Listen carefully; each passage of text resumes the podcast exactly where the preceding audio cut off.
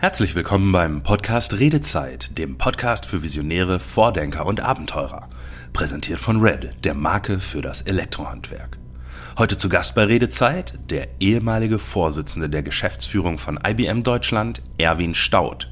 Er hat nicht nur den Computerriesen IBM 30 Jahre lang von der Lochkarte bis zum modernen KI-Rechner begleitet, sondern auch als Präsident des VfB Stuttgart den Profifußball geformt.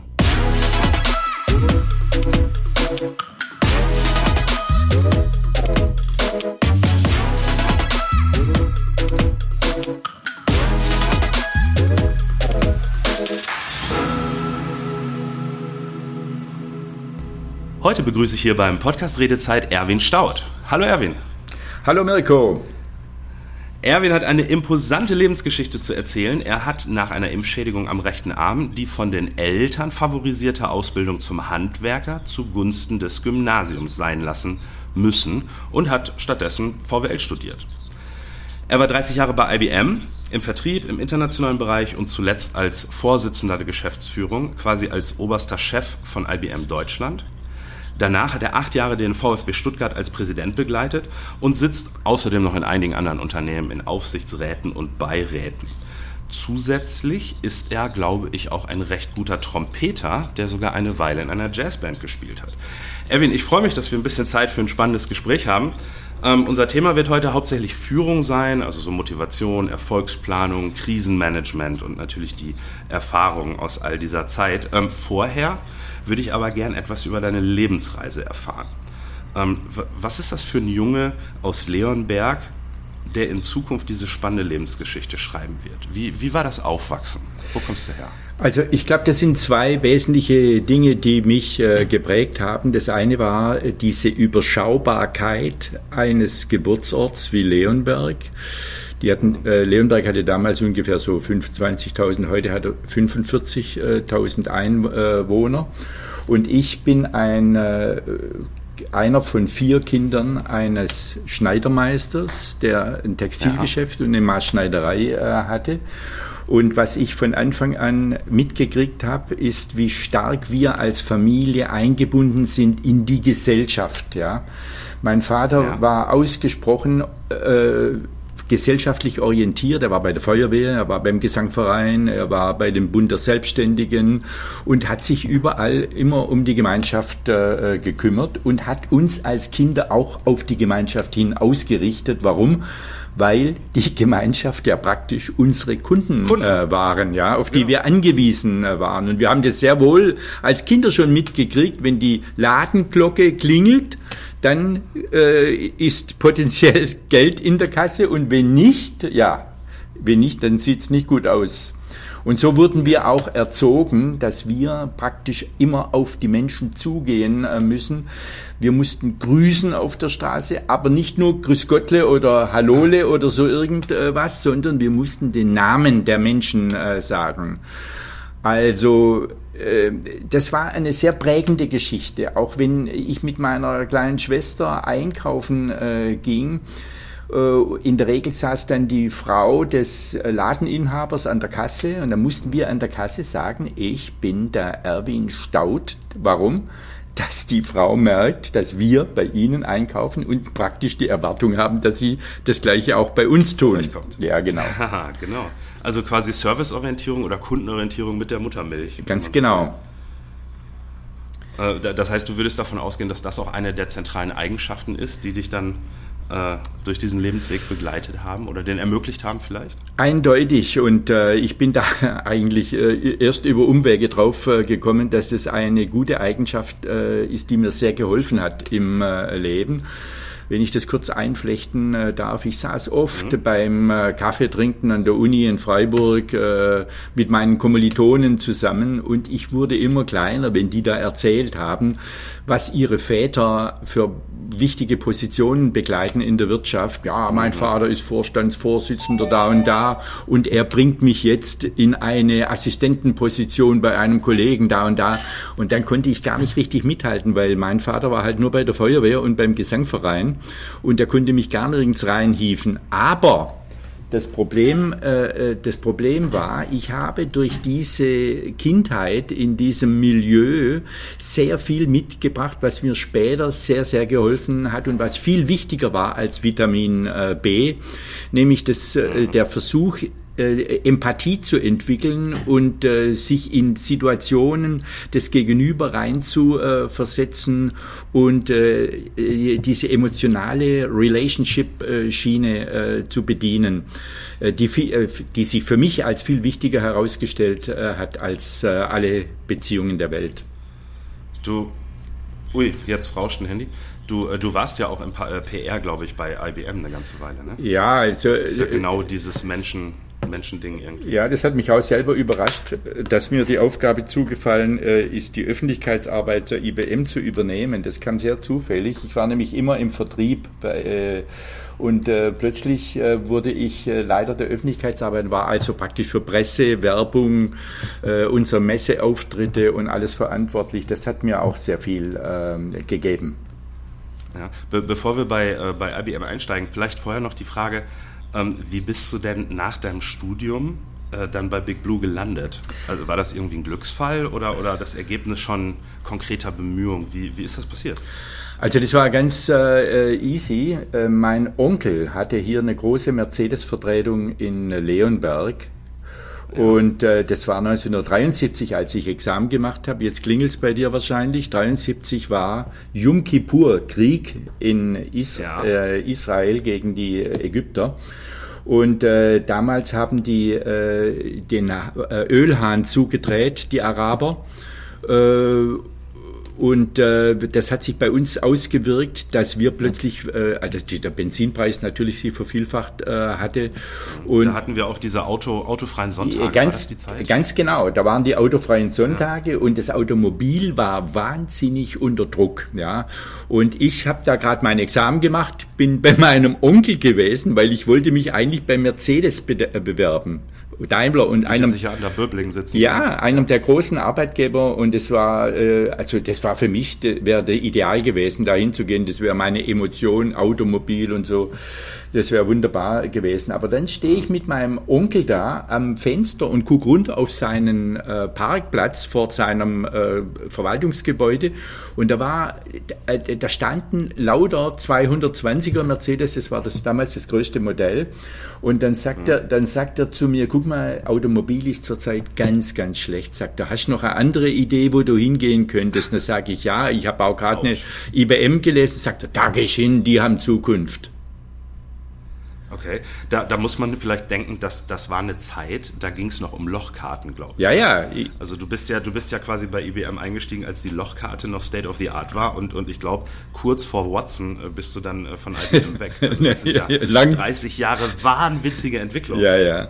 Also wir hatten, äh, wir wurden tatsächlich noch an der Lochkarte ausgebildet und die Programme, die wir geschrieben haben, wurden abgelocht, ja. Und das waren dann riesen Kisten und wehe, da fiel mal eine runter, dann hast du wieder wochenlang sortieren äh, müssen.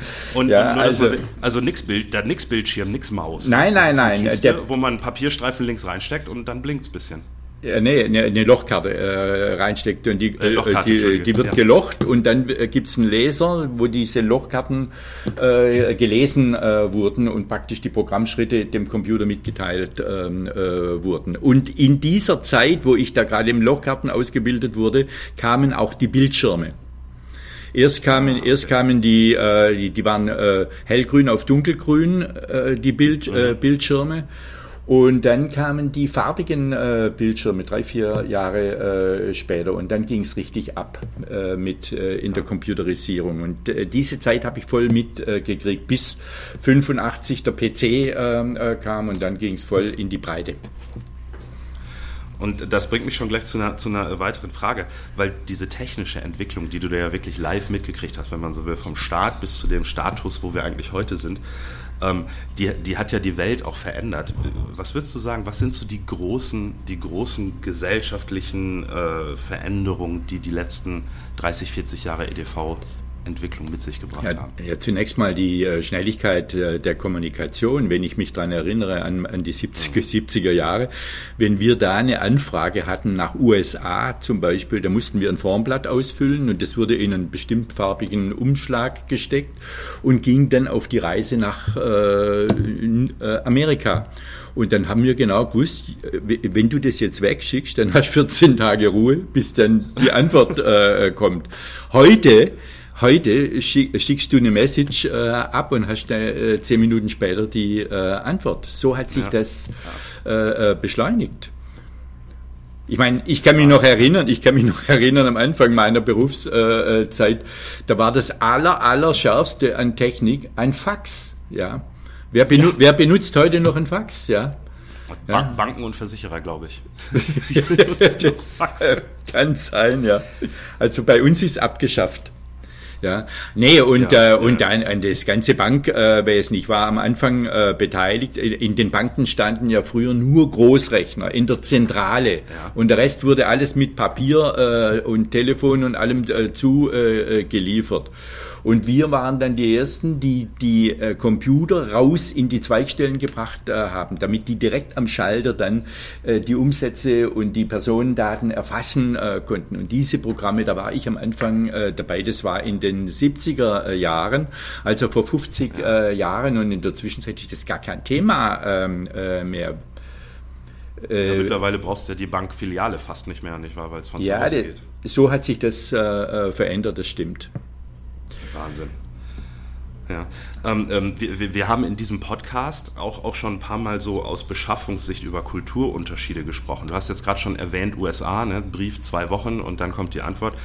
Ähm, du warst ja auch äh, in der Zeit äh, bei IBM recht viel in der Welt unterwegs und später sicher auch. Ähm, was sind so, was sind so die, die Erfahrungen, die du gemacht hast mit der Unterschiedlichkeit der Leute? Ähm, überwiegen für dich die Unterschiede oder die Gemeinsamkeiten? Wie siehst du diese Globalisierung? Ja, das Interessanteste, äh, ich war mal äh, drei Jahre, im, äh, äh, vier Jahre im internationalen Geschäft, unter anderem auch für eine weltweite äh, Funktion tätig und hatte ungefähr so 1000 Mitarbeiter, mit denen äh, ich das, äh, Grund, äh, das Geschäft der IBM mit der Grundstoffindustrie, also kann, da ist Chemie, Stahl, Pharma, ähm, solche ähm, äh, Gebiete sind da äh, dabei äh, gewesen. Und da habe ich äh, praktisch eine Welt, äh, habe ich die, war ich Global General Manager und hatte die weltweite Verantwortung. Und das war interessant. Ähm, wie, wie, wie, du mit den Menschen äh, umgehen kannst. Du kannst viel am Telefon machen. Damals hatten wir noch kein Zoom oder so irgendwas oder Skype. Ja, ja also das ging praktisch nur am Telefon oder du fliegst runter in die, äh, also runter sage ich jetzt nach äh, Asien oder nach Südamerika äh, rüber. Und äh, so war ich praktisch das, äh, die ganze Zeit äh, unterwegs. Ich hatte so im äh, Jahresflugleistung von 350.000 Meilen. Also das, das war heißt die gute goldene Karte von der Lufthansa. Hon, ja, Hon. Ja. Honorary äh, Member, ja. Ich saß äh, da in den, äh, in den Lounges in New York und überall mit, ich kann mich erinnern, mit, mit Niki Lauda und mit Muhammad Ali und äh, also und war unglaublich. Aber ich habe das nicht genossen, ja. Ich habe das nicht genossen, weil das war brutal. Wenn du mal ein Wochenende äh, in, in, in der VIP-Lounge äh, sitzt bei äh, Lufthansa, ist das überhaupt nicht witzig, ja. Wenn, wenn draußen die Sonne äh, scheint und du kannst nicht raus, weil du äh, auf den Flieger wartest, der sich acht Stunden verspätet äh, äh, hat. Und so ging das am laufenden äh, Meter. Also das war für mich eine hochinteressante Zeit und auch mit den Menschen umzugehen. Manchen Menschen, denen, denen konnte es am Telefon ein Commitment abnehmen, dass sie die und die Leistung in der und der Zeit erbringen. Aber bei manchen, die haben dir das am Telefon zugesagt und dann ist gar nichts passiert. Ja. Und siehst, siehst du da, entschuldige, das ist nämlich eine der Dinge, die wir schon hier besprochen haben. Siehst du da einen Unterschied zwischen den großen Kulturen? So gerade das Thema Verlässlichkeit oder wie verstehe ich Aufträge, Commitment. Ist das eine Kultur? Ja, also äh, beispielsweise äh, Asiaten äh, machen einen sehr, äh, sagen wir mal, ähm, äh, nach außen hin äh, geben sie den Anschein, als ordnen sie sich einem Befehl bedingungslos äh, unter, ja, vor allem unsere japanischen äh, äh Kollegen. um dann aber, wenn du weg äh, äh bist, wieder zu ihrem eigenen Rhythmus überzugehen. Ähm, äh, Und das ist hochinteressant. Das habe ich übrigens auch bei uns in Europa gemerkt. Je näher die Kollegen am Mittelmeer zu Hause sind, desto mehr kochen sie ihr eigenes Süppchen. Ja. Und das ist das eine Ablehnung oder ist das einfach Teil? Nein, das ist halt so. Das ist Teil ihrer Kultur, ja, und äh, auch ihres Selbstbewusstseins, dass sie sich eben nicht so gern von anderen was sagen äh, lassen. Und da gibt es einen Ort auf der Welt, ähm, mal abgesehen von daheim, wo du sagst, da ist es wirklich schön gewesen?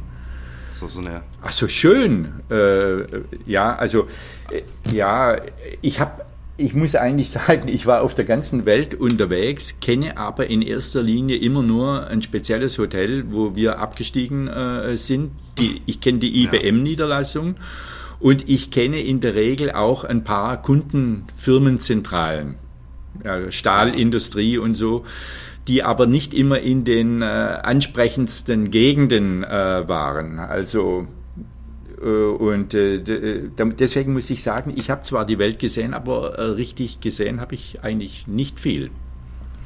Hm, spannend. Ja. Ja, aber das ist, glaube ich, das Los, nicht wahr, des Businessreisenden. Flughäfen, Geschäftsräume und Meeting. Ja, und das, was mir am meisten, was mich am meisten äh, beeindruckt hat, war immer, meine Sekretärin wusste ganz genau, dass sie mich in ein Hotel reinbringt, wo man gut joggen gehen äh, kann. Also in New York habe ich immer dann in der Nähe vom Central Park äh, gewohnt und bin dann morgens um sechs, äh, bevor die Termine angefangen haben, bin ich immer eine Stunde einmal um den Central Park gelaufen. Das sind elf Kilometer. Ähm, ja. Und äh, da habe ich eigentlich viel äh, beobachten können. Menschen, ihr Verhalten und was das so alles, wie, wie so eine Stadt sich aufbaut im Morgen. Oder wenn ich morgens die Fifth Avenue runtergejoggt äh, bin und wieder hoch, dann habe ich äh, immer das Gefühl gehabt, jetzt war ich ein bisschen drin, ja, in der Geschichte. Ein bisschen da. Ja, ja ein bisschen da. Ja, also der Sport, sportlich, äh, sportlich erstmal.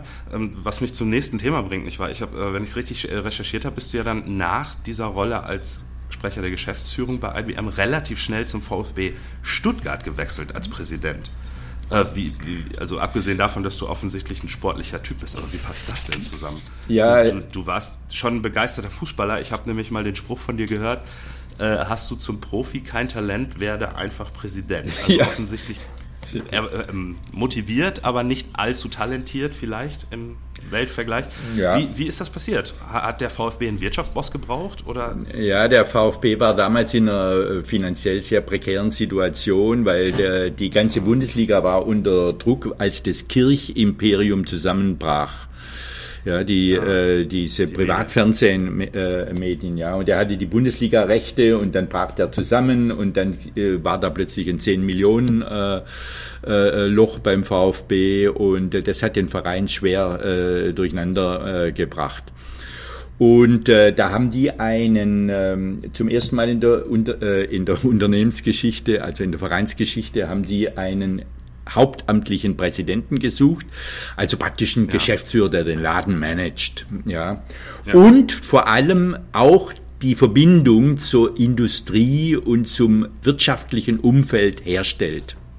Das war ein wichtiger Ansatz. Und in dem Moment wurde ich gerade beweglich und dann kam der Anruf des Aufsichtsratsvorsitzenden und äh, der mich gefragt hat, ob ich nicht Interesse hätte, mich da zur Verfügung äh, zu stellen. Und das habe ich dann gleich gemacht. Warum? Weil der VfB von Kind an mein Verein äh, war. Ich war bei traumhaft. Ich war ich war schon als äh, ja, äh, 15-jähriger ja, regelmäßig im Stadion, weil ich einen älteren Bruder hatte, der mich immer mitgenommen äh, hat. Und so war ich auch bei, bei Beginn der Bundes seit Beginn der Bundesliga immer äh, dabei bei jedem äh, Spiel. Ich habe die Schuhgröße der Fußballer äh, äh, gewusst, ich habe die genau äh, beobachtet, hinten und vorne. Es war also hochinteressant. Ähm, und wenn man als Kind so eine Verbindung zu einem Verein äh, hat, dann ist das wie eine zweite Familie. Ja, das liegt einem richtig am Herzen und das verlierst du auch dein Lebtag äh, nicht mehr. Und insofern war das für mich kein äh, Thema. Übrigens, Kurz bevor ich zum VfB äh, ging, wurde ich, habe ich auch noch ein Interview gehabt mit dem Handelsblatt. Dann fragt mich am Schluss der Reporter, ähm, was ich denn gerne machen würde, wenn ich keine Computer verkaufen äh, würde. Da habe ich gesagt ja. damals, und es wurde abgedruckt, ich würde gerne ein Orchester managen oder ein Theater oder ein Fußballverein. Und das dritte hat geklappt. Ja, und das, die anderen beiden Dinge ja so ein kleines bisschen auch, ne? Weil es ist ein großes Theater, der Fußball und ein Orchester ja. gibt es manchmal auch im Stadion. Also ja, und nee, nee, nee, nee, das mit dem Orchester, das äh, war äh, eine ganz andere äh, Geschichte. Ich habe von klein auf äh, immer äh, ich hab, äh, war beim Musikverein. Äh, das ist so in, in so einer Stadt, wie wo ich aufgewachsen bin, eben einfach üblich. Mein Vater war beim Gesangverein und ich bin zum Musikverein, weil mich das fasziniert hat. Mich hat auch die Trompete fasziniert. Und dann habe ich da als Kind schon Trompete gelernt und habe dann im Jugendorchester gespielt und habe dann im äh, Erwachsenenorchester sehr früh äh, gespielt.